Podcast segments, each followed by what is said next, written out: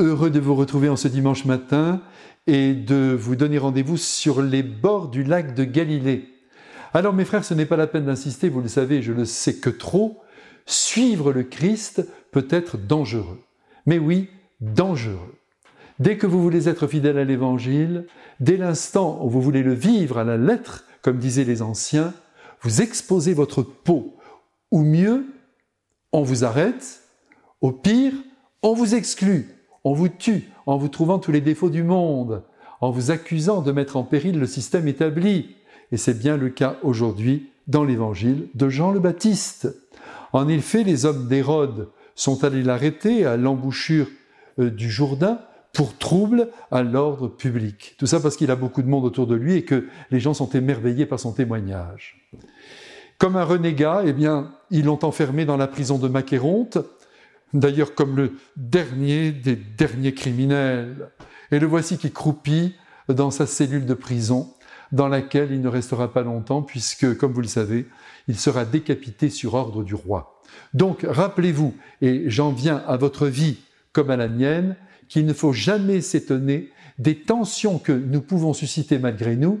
C'est sans doute là aussi le signe que nous dérangeons avec nos idées et nos actes l'ordre établi par des hommes, et par là nous appartenons peut-être à la catégorie des prophètes, de ceux qui apportent quelque chose au monde.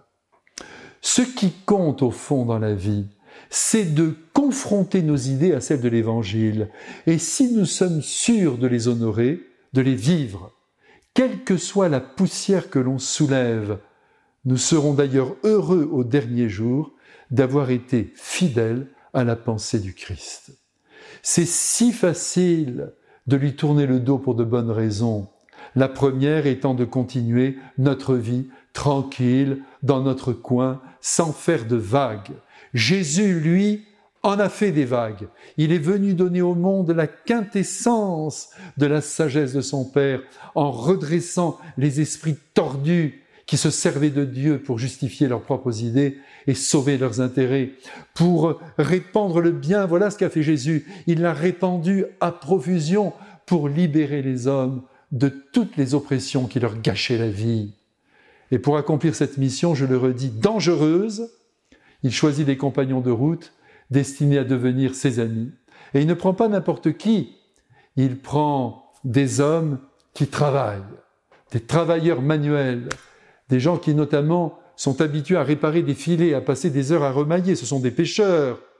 Ce sont pratiquement tous des pêcheurs, pêcheurs sur le lac de Tibériade, mais pêcheurs aussi dans leur âme, dans la vie, comme vous et moi.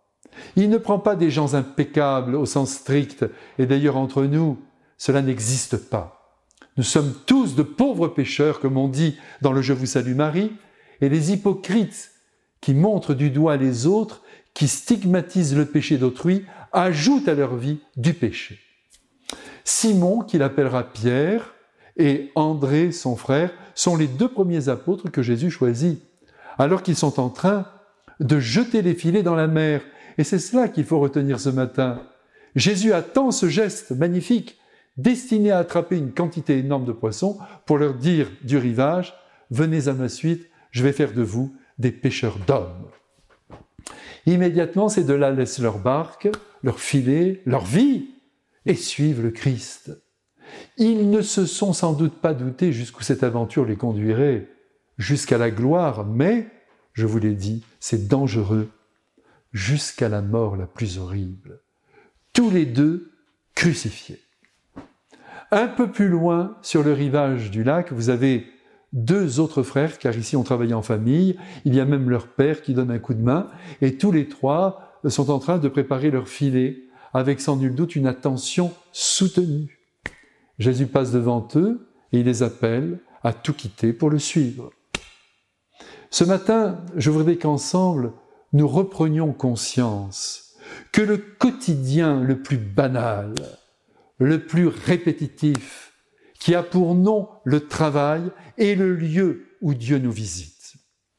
Alors vous et moi, soyons courageux, suivons le Christ en assumant notre vie, notre travail, comme il se présente, et tant pis si notre fidélité à l'Évangile nous coûte cher. Belle journée à vous tous. Je vous embrasse fort et vous bénis. Amen.